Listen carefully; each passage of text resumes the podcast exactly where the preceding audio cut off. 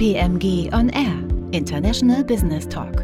In diesem Podcast diskutieren wir regelmäßig über aktuelle Themen aus den Bereichen Geopolitik und Weltordnung, Wirtschaftsstandort Deutschland und internationale Märkte. Mein Name ist Andreas Glunz. Ich bin Bereichsvorstand International Business bei der KPMG in Deutschland. Mein Gast heute, Christoph Kangieser.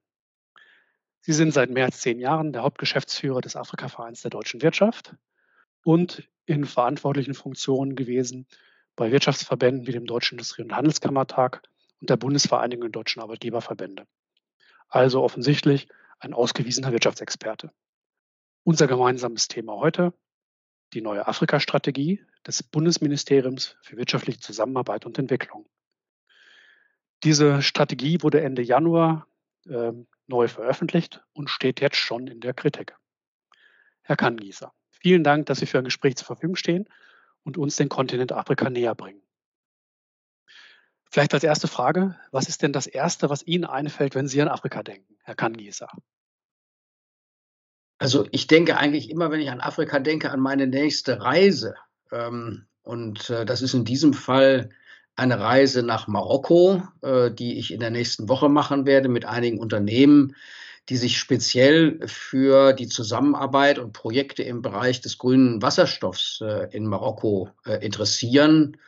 Das ist ein Thema, das äh, übrigens nicht nur Marokko angeht, sondern äh, eine ganze Reihe von äh, afrikanischen Ländern im Moment sehr umtreibt und uns auch umtreibt, weil wir ja auf der Suche ähm, nach äh, den äh, Energiequellen für unsere Industrie in der Zukunft äh, sind. Und da ist Afrika ein wichtiger Kooperationspartner. Also das ist sehr sozusagen von den, von den aktuellen Themen geprägt, die mich umtreiben, weil ich denke ja immer an Afrika.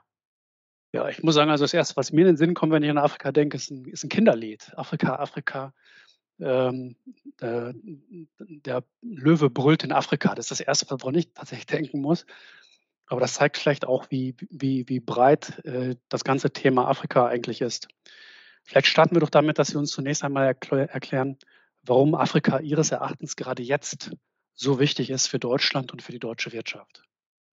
Also ich glaube, dass äh, Afrika im Grunde schon seit geraumer Zeit äh, für die deutsche Wirtschaft eine zumindest potenziell große Bedeutung hat. Äh, und zwar einfach deshalb, weil es der oder einer der ganz wenigen letzten wirklich großen Wachstumsmärkte ist. Ähm, wir haben in den letzten 20 Jahren auf dem afrikanischen Kontinent ähm, Krisen hin oder her sehr, sehr kontinuierlich in vielen, vielen Ländern äh, sehr, sehr ähm, eindrucksvolle Wachstumszahlen gesehen, wie wir sie nur an ganz wenigen Stellen äh, der Welt sehen. Ähm, wir haben auf dem afrikanischen Kontinent einen enormen Nachholbedarf in vielen Bereichen, in denen die deutsche Wirtschaft eben auch sehr viel anzubieten hat. Äh, das, das heißt, äh, das ist eine Region, an der eine internationalisierte Volkswirtschaft wie die unsere äh, kaum vorbeigehen kann. Sie hat es in den letzten Jahrzehnten gleichwohl getan. Dafür gibt es unterschiedliche Gründe. Aber jetzt, wo wir sozusagen uns sehr, sehr intensiv mit der Frage beschäftigen, ob wir ähm, auf, uns auf einen neuen Pfad äh, ein Stück weit der Globalisierung begeben, wo es um ähm, eine verstärkte Diversifizierung geht, wo ähm, auch die ähm, Konzentration von internationalen Engagements in ähm, Märkten wie China oder Russland ähm, sowohl politisch als auch von den Unternehmen kritischer bewertet wird, äh, wird das natürlich noch mal umso äh, deutlicher, äh, wie sehr wir ähm, äh, gucken müssen, wo finden wir auf der Welt eigentlich noch Absatzmärkte, wo finden wir Märkte für das Sourcing äh, der wichtigen Rohstoffe, die wir brauchen und wo finden wir auch Standorte äh, für Produktion. Ja, ich glaube, da haben Sie schon eine ganze Reihe an interessanten Stichworten gegeben. Ähm, was man, glaube ich, sagen muss, das Umfeld für die deutschen Unternehmen hat sich massiv verändert. Ja, spätestens seit dem Russland-Ukraine-Krieg. Und Zeitenwende war ja auch das Wort des letzten Jahres. Ist denn aus Ihrer Sicht die jetzt veröffentlichte neue Afrika-Strategie der Bundesregierung tatsächlich ein Turbo für die Zeitenwende? Und nimmt er all die Punkte auf, mhm. die jetzt wichtig sind für die deutsche Wirtschaft? Also ich glaube, man muss das erstmal ein bisschen einordnen. Es handelt sich um die Afrika-Strategie des Bundesministeriums für wirtschaftliche Zusammenarbeit und Entwicklung. Es ist also nicht eine umfassende Strategie, die alle Ressorts und alle Themenfelder äh, umfasst, die die Bundesregierung ähm, äh, zu bearbeiten hat. Es gibt auch andere Häuser, die ähm, wichtige Aktivitäten und Programme ähm, äh, äh, ja platzieren, die auch für das Afrika-Geschäft äh, und die politischen Beziehungen mit Afrika wichtig sind. Äh, aber das BMZ ist natürlich ein wichtiger Player, äh, schon allein deshalb, weil äh, dieses Ministerium ja über erhebliche finanzielle Ressourcen verfügt und von diesen Ressourcen fließen ja auch einige in Richtung des afrikanischen Kontinents. Ähm, wenn Sie eine kurze Bewertung von mir haben wollen, auch durchaus pointiert, mhm. äh, dann will ich sagen, wir sind schon enttäuscht äh, und wir sehen auch eher nicht unbedingt eine, ein, sozusagen die, die Zeitenwende reflektiert in diesem Dokument, äh, gar nicht in allererster Linie wegen der Themen, die dort ähm, adressiert werden und beschrieben werden, sondern vor allem wegen derjenigen, die fehlen. Und da muss in allererster Linie genannt werden das Thema ähm, der der, der privatwirtschaftlichen äh, Aktivitäten auf dem Kontinent äh, und das Adressieren der Bedürfnisse von Unternehmen. Äh, es wird zwar in dem äh, Papier in aller Klarheit und auch Richtigkeit darauf hingewiesen, dass der afrikanische Kontinent jedes Jahr zig Millionen Arbeitsplätze für junge, auf den Arbeitsmarkt drängende Menschen schaffen muss. Aber äh, wie man ähm, dazu beitragen kann, dass beispielsweise deutsche Unternehmen äh, dort investieren und solche Arbeitsplätze schaffen, äh, darüber schweigt sich dieses äh, Konzept aus. Ähm, es bleibt ähm, in dieser Hinsicht jedenfalls hinter dem zurück, was wir äh, schon unter der alten Bundesregierung äh, an ähm, Fortschritten erzielt haben und an Themen erreicht haben. Äh, und statt dieses aufzugreifen, zu skalieren, dem Ganzen äh, sozusagen nochmal ein Stück Fahrt zu verschaffen, hat man eher den Eindruck, dass eher wieder die traditionellen, eher gesellschaftspolitischen Themen äh, in den Vordergrund gerückt werden. Und das, ähm, glaube ich, hat mit Zeitenwende relativ wenig zu tun. Denn was die Zeitenwende angeht, so geht es ja auch darum, wie kann sich eigentlich Deutschland im Wettbewerb äh, beispielsweise wie mit Akteuren wie China aufstellen. Und äh, dazu finden wir in dieser Strategie nichts, obwohl sie dazu dringend etwas sagen müsste. Ja, den, den Punkt möchte ich ganz gerne nochmal aufnehmen. Sie, Sie, sagten, das ist ja nicht, äh, das ist ja nicht die Strategie der Bundesregierung, sondern eines, äh, eines Bundesministeriums, das aber im, im Wort äh, in, in dem Wort äh, wirtschaftliche Zusammenarbeit äh, sich ja auch wiederfindet in, in dem Namen des Bundesministeriums. Das heißt, eigentlich müsste es doch auch Schwerpunkt sein dieses, dieses Ministeriums, gerade auch diese Wirtschaftsaspekte, diese, ähm, diese Zusammenarbeitsaspekte auch für die Privatwirtschaft auch zu betonen. Ja, aber die deutsche Privatwirtschaft jedenfalls findet kaum statt und auch die, ähm, das afrikanische Unternehmertum findet nur ähm, relativ am Rande statt. Das wird zwar zum Teil adressiert, aber man hat schon den Eindruck, dass es der Bundesregierung im Wesentlichen äh, um staatliche Aktivitäten äh, äh, in Afrika geht und um äh, Aktivitäten äh, im Bereich äh, von zivilgesellschaftlichen Organisationen und Ähnlichem nicht, dass man mich missversteht. Ich finde das alles durchaus ähm, interessant und das sind auch wichtige Themen, die dort adressiert werden. Nur dieses Thema, wie kriegen wir eigentlich die Wirtschaft auf dem afrikanischen Kontinent weiter modernisiert? Wie kriegen wir wirtschaftliche Transformationsprozesse beschleunigt? Und vor allem, wie kriegen wir internationales äh, Kapital und damit auch Know-how ähm, äh, auf den afrikanischen Kontinent? Und wie stärken wir den Footprint unserer deutschen Wirtschaft dort. Äh, das Thema findet äh, nicht statt, äh, obwohl bekannt ist, dass deutsche Unternehmen, wenn sie sich auf dem Kontinent engagieren, dort eben halt auch viel, viel tun, um positive gesellschaftliche und ökonomische und soziale Entwicklungen voranzutreiben. Was wären denn konkrete Maßnahmen, die Sie sich erwünscht hätten in so einer Strategie, ne, in so einem, in so einem Paket für die deutsche Wirtschaft? Also ich habe vorhin schon gesagt, äh, was ich sicherlich sinnvoll gefunden hätte, wenn, wäre, wenn man zumindest mal angeknüpft hätte an, an das, was ähm, sich in den letzten Jahren ja entwickelt und auch positiv entwickelt hat. Ich erinnere beispielsweise daran, dass äh, vor äh, drei oder vier Jahren im Zuge der Compact with Africa Initiative ein Darlehensprogramm aufgelegt worden ist unter der Überschrift Afrika Connect. Äh, das Ziel dieses, äh, also durch die DEG ähm, durchgeführt, das heißt sozusagen aus dem Entwicklungsetat äh, am Ende des Tages finanziert. Das Ziel des Programmes ist es, kleinen und mittelständischen Unternehmen, gerade auch bei kleineren Projekten, die Finanzierung zu erleichtern.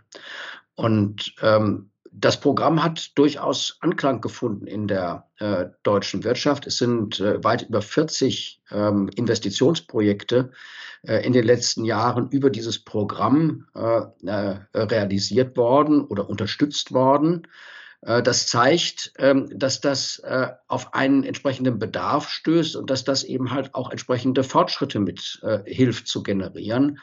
Und jetzt könnte man sich dieses Programm angucken auf äh, Nachbesserungsbedarf. Äh, das ist beispielsweise äh, nicht vernünftig zugeschnitten auf Projekte im Bereich der erneuerbaren Energien. Energien. Dort könnte man äh, andocken. Damit würde man auch das Thema Klimaschutz vernünftig adressieren. Man könnte auch darüber nachdenken, ob die Obergrenze von vier Milliarden, äh, von vier Millionen Euro pro Projekt, äh, ob die eigentlich ausreichend ist oder ob man nicht mehr Schwung in das Programm bekommen könnte, wenn man beispielsweise auf einen Betrag von zehn Millionen Euro gehen würde. Ähm, das wäre so ein Schritt gewesen, der ein Stück Fortschritt markiert hätte. Wir reden allerdings auch, und da bin ich dann wieder auch bei dem Thema Klima, wir reden mit der Bundesregierung jetzt seit vielen Jahren und auch mit dieser neuen Bundesregierung, seit sie im Amt ist, über die Frage, wie kriegen wir mehr ähm, erneuerbare Energieprojekte im, äh, in Afrika realisiert durch den deutschen, durch den deutschen Privatsektor. Und ähm, da geht es in allererster Linie um die Risikoabsicherung, die notwendig ist, damit gerade auch mittelständische Projektentwickler ähm, ihre Projekte über europäisches Fremdkapital ähm, finanzieren können. Ähm, das ähm, Thema ist lange beschrieben. Äh, es ist auch eigentlich genau erkannt, äh, es hat einen erheblichen entwicklungspolitischen Impact. Und gleichwohl finden wir auch in der aktuellen Afrika-Strategie dazu ähm, kein Wort. Äh, das sind nur zwei Beispiele äh, von vielen. Ähm, wir haben auch äh, immer wieder gesprochen über die Frage, ob man nicht beispielsweise die Entwicklung von Sonderwirtschaftszonen mit besonderen Sicherheiten für Investoren aus Entwicklungsmitteln äh, fördern könnte. Oder äh, ob man spezielle Risikokapitalfonds auflegt äh, für Investitionen deutscher äh, Unternehmen in bestimmten Sektoren, die besonders entwicklungsrelevant sind. Ähm, all das wird nicht adressiert, sondern wir finden eigentlich viel, viel mehr die Themen der, der, der, der konventionellen und traditionellen Entwicklungszusammenarbeit in diesem Konzept und damit springt es aus unserer Sicht zu kurz es, es erweckt doch den Eindruck, ich habe tatsächlich auch diese gut 30 Seiten im Detail gelesen, den Eindruck, als wenn ähm, im Vordergrund eigentlich steht, das Wertemodell ähm, Europas und auch europäische Prioritäten im Vordergrund stehen, die dann dem, dem Kontinent Afrika ein Stück weit aufoktroyiert werden, so wie ähm, Geschlechtergerechtigkeit, äh, Rechtsstaatlichkeit, äh, Investitionen in Gesundheitssysteme, aber immer sehr stark, das, das ist so mein Eindruck, aus einer, aus einer europäischen Brille heraus gesehen und weniger aus dem, Be dem Bedarf und den Notwendigkeiten, die in Afrika bestehen. Ich glaube, dafür haben Sie gerade auch ganz gute Beispiele gebracht und es, ich denke, es gibt ja auch eine ganze Reihe an guten Beispielen für erfolgreiche Investitionen in Afrika. Und Sie hatten gerade gesagt, es gab über 40 Investitionsprojekte alleine vom DEG. Haben Sie da vielleicht mal ein, zwei Beispiele, die mal zeigen, in was für Industrien deutsche Unternehmen tatsächlich investieren und wie erfolgreich die sind? Ja, also ich äh, nenne ähm, äh, den Lebensmittelsektor. Ähm, wir haben viele mittelständische ähm, Investitionen, beispielsweise äh, in die Verarbeitung von agrarischen Rohstoffen, also beispielsweise in äh, Kakao äh, in Westafrika. Wir sehen Investitionen im Bereich erneuerbare Energien, beispielsweise bei der Elektrifizierung ähm, von ländlichen ähm, Regionen äh, mit äh, erneuerbaren Off-Grid-Lösungen. Äh, wir sehen ähm, aber auch Investitionen eines großen deutschen Automobilherstellers in kleine Fertigungsanlagen, die einfach ähm, dem Ziel, den ähm, zu, ähm, zu entwickeln, ähm, wie man für die lokale, ähm, für die lokalen Mobilitätsbedarfe auch vor Ort pro, äh, produzieren kann. Äh, wir sehen aber auch ähm, Anstrengungen im Bereich der Diversifizierung, äh, also ein äh, Automobilzulieferer, der in einem nordafrikanischen Compact with Africa Land 1500 Arbeitsplätze schafft, ähm, um ähm, äh, und die, die Diversifizierung erfolgt raus aus Osteuropa rein nach Nordafrika. Das ist also genau das mhm. Thema, das wir äh, vorhin auch schon mal ähm, angesprochen haben. Ähm, also ist die ganze Vielfalt dessen, was man sich, äh, was man sich vorstellen kann, ähm, an äh, äh, Entwicklungen äh, aus, den, aus den deutschen Unternehmen. Wir haben äh, Investitionen im Gesundheitsbereich, ähm, die Herstellung beispielsweise von äh, Medizinbedarf. Ähm, all das findet sich in diesen 40 Projekten wieder. Und wie gesagt, es sind unternehmerische Projekte, an denen sich die DEG mit diesem entsprechenden geförderten Darlehen beteiligt. Und wenn ich das richtig verstehe, hat das den Schwerpunkt auf Produktion in Afrika für Afrika. Und äh, dadurch werden im Endeffekt dann ja auch die Ziele, die die Afrika-Strategie verfolgt, ähm, en passant ja auch miterfüllt. Äh, also das alles führt dann ja auch zu einer, zu einer Verbesserung der Lebenssituation der in Afrika lebenden Menschen. Trotz alledem ist es aber so, dass Deutschland weiterhin ja nicht zu den Top Ten Investitorenländern in Afrika zählt. Warum ist das eigentlich so? Liegt das nur an den fehlenden ähm, Unterstützungsmaßnahmen der Politik, also wie beispielsweise die fehlende Risikoabsicherung oder was sind die Gründe dafür aus Ihrer Sicht, dass zum Beispiel also Länder glaube, wie Frankreich oder China viel intensiver investiert sind? Also ich glaube, das ist schon eine Vielzahl von Gründen, die da eine Rolle spielen und ich würde sagen, dass wir am aktuellen Rand nicht die Dynamik haben, die wir haben könnten.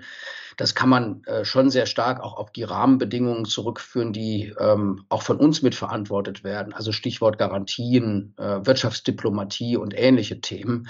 Äh, aber eben halt auch die äh, eher nicht besonders wirtschaftsnah ausgerichtete Entwicklungszusammenarbeit. Ich glaube aber insgesamt äh, liegen die Gründe ein bisschen ähm, äh, auch noch in anderen Feldern. Zum einen ist es so, dass die deutschen Unternehmen ähm, den afrikanischen Kontinent wirklich nur wirklich sehr punktuell äh, auch in den äh, letzten Jahrzehnten bedient und auch wahrgenommen haben. Ähm, die deutsche Wirtschaft ist ja beispielsweise in der Republik Südafrika schon auch sehr prominent vertreten mit äh, wirklich nennenswerten Investitionen, mit einer, mit einer großen Zahl von durch deutsche Unternehmen geschaffenen Arbeitsplätzen.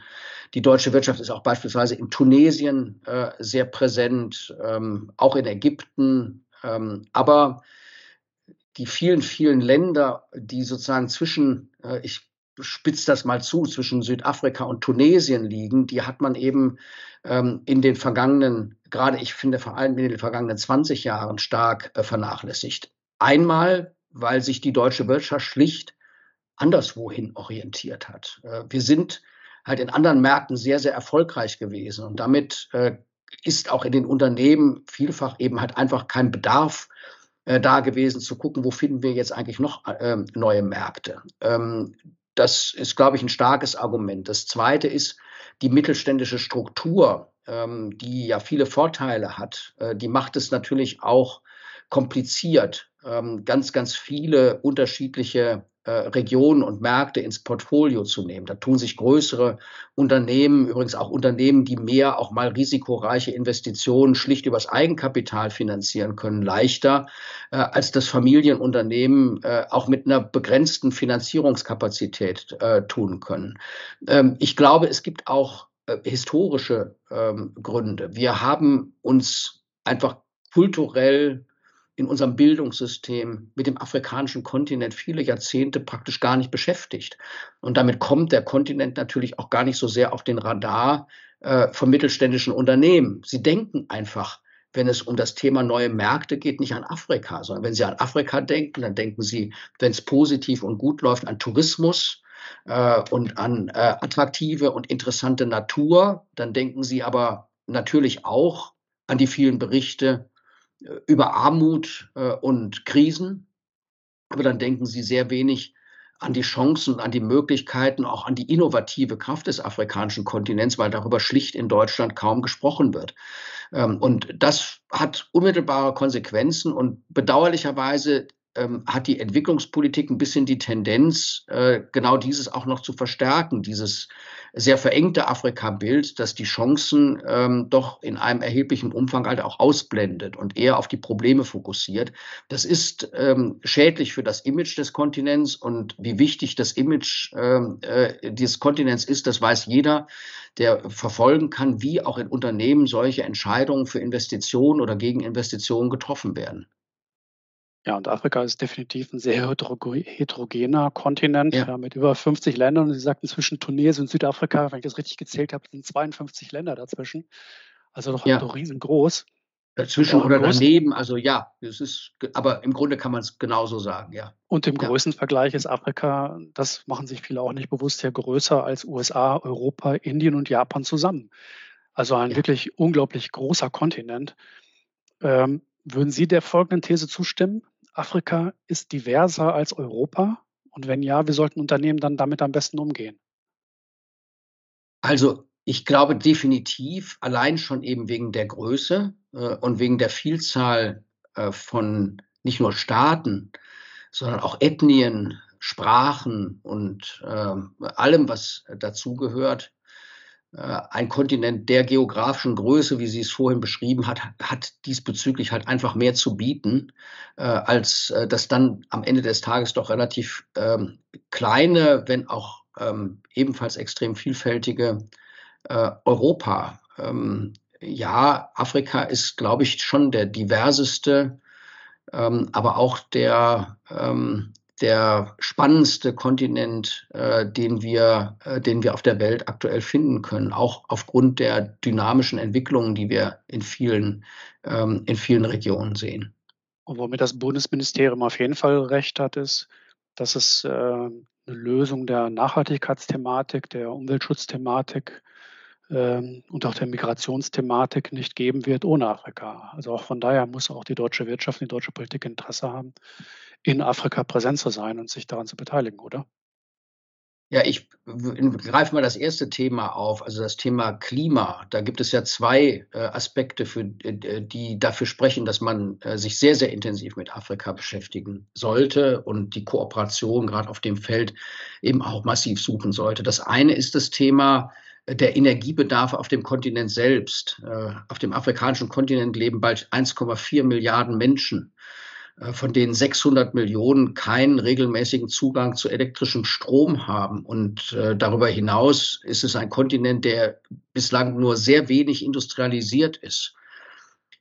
Der das Ziel der Menschen und auch das Ziel der Politik ist aber, diesen Zustand zu ändern, den Menschen Zugang zu Strom zu vermitteln und den Kontinent zu industrialisieren. Wenn wir das mit den konventionellen Energiegewinnungssystemen tun, dann können wir uns im Grunde genommen alle Anstrengungen in Europa äh, zur CO2-Einsparung sparen, weil das überkompensiert wird über die zusätzlichen Emissionen, äh, die auf dem afrikanischen Kontinent dann entstehen würden. Also allein zur Vermeidung massiver Zuwächse an CO2-Emissionen ähm, bedarf es einer ganz anderen Form der Elektrifizierung dieses afrikanischen Kontinents als die, die wir in der Vergangenheit gesehen haben. Und ähm, das werden die Afrikaner aus eigener Kraft äh, nicht schaffen, sondern dafür brauchen sie internationale Solidarität und diese ähm, ähm, und internationale Kooperation, auch internationalen privaten Investitionskapitals. Mhm. Äh, und das werden wir eben halt nicht mobilisieren können, wenn wir das nicht ganz oben auf unsere politische und auch klimapolitische äh, Agenda schreiben. Das, der andere Aspekt ist aber eben auch der Zugang zu erneuerbaren Energien hier. Ähm, wir ähm, importieren ja auch, was die fossilen Energien angeht, einen erheblichen Teil dessen, was wir ähm, industriell und auch im privaten Verbrauch äh, nutzen. Und wir werden auch in Zukunft nicht dazu in der Lage sein, alle unsere Energiebedarfe erneuerbar in Deutschland und in Europa zu produzieren. Dafür brauchen wir äh, Importe. Und dazu spielt eben beispielsweise die Frage des, der, äh, des, der, äh, des, der Produktion von grünem Wasserstoff eine erhebliche Rolle, für die es auf dem afrikanischen Kontinent erstens hervorragende Grundvoraussetzungen in vielen Ländern gibt und die, wo zweitens eben auch das Logistikthema und die Transportwege viel kürzer sind als äh, bei anderen alternativen Bezugsquellen äh, anderswo auf der Welt. Ähm, und der dritte Punkt ist, ähm, es gibt ähm, rund um dieses Thema eben halt auch erhebliche Chancen, ähm, äh, die darin liegen, dass es auf dem afrikanischen Kontinent schlicht viel, viel mehr Arbeitskräfte gibt als hier. Es ist also auch über die Frage nachzudenken, wo gehören eigentlich industrielle Produktionen auch im globalen Maßstab hin, die viel Manpower und viel Energie brauchen. Äh, kein Kontinent dieser Erde bietet auf mittlere Sicht bessere Voraussetzungen dafür als der afrikanische. Und damit müssen wir uns jetzt sehr, sehr intensiv beschäftigen, weil wir eben ansonsten äh, Migration, Klima und ähnliche Themen so triggern, dass wir mit den Folgen, die das für uns und für die gesamte Welt hat, nicht mehr klarkommen. Also besser Arbeitsplätze vor Ort schaffen als Migration fördern. Ich glaube, das, das ist so die Quintessenz. Also ich, ich habe persönlich auch kein Problem damit, wenn wir uns auch mit der Frage beschäftigen, ob nicht auch ein Stück weit Migration aus Afrika auch ein Beitrag dazu sein kann, bestimmte Engpässe, die wir auf unseren Arbeitsmärkten haben, auch äh, zu lösen. Auch das ist eine, ähm, ich sag mal, eine interessante äh, Kooperationsoption.